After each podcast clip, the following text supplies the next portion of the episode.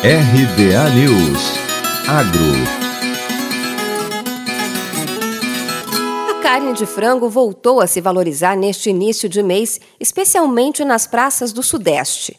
Segundo pesquisadores do CPEA, os recentes avanços tentam garantir melhores margens para o setor que tem sido pressionado pelos elevados custos de produção. Além do alto preço do milho e do farelo de soja, agroindústrias, frigoríficos e avicultores passam a se preocupar com os gastos de eletricidade, uma vez que a crise hídrica levou o custo da energia para a bandeira vermelha 2, a mais alta. De acordo com o boletim do CPEA, quanto às exportações brasileiras de carne de frango in natura atingiram em maio o maior volume desde julho de 2018.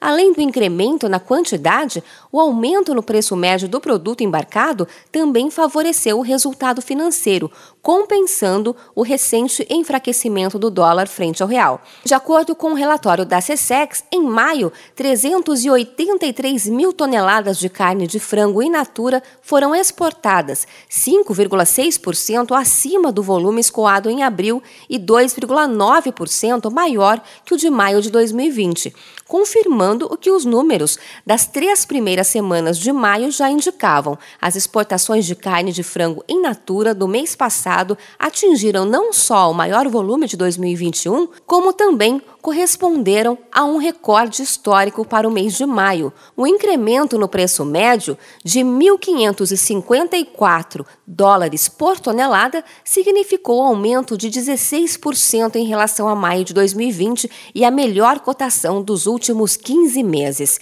Em decorrência desses desempenhos, a receita cambial do mês aumentou 19% em relação a maio do ano passado, melhor resultado do setor em quase dois anos. De Campinas, Luciane Iuri.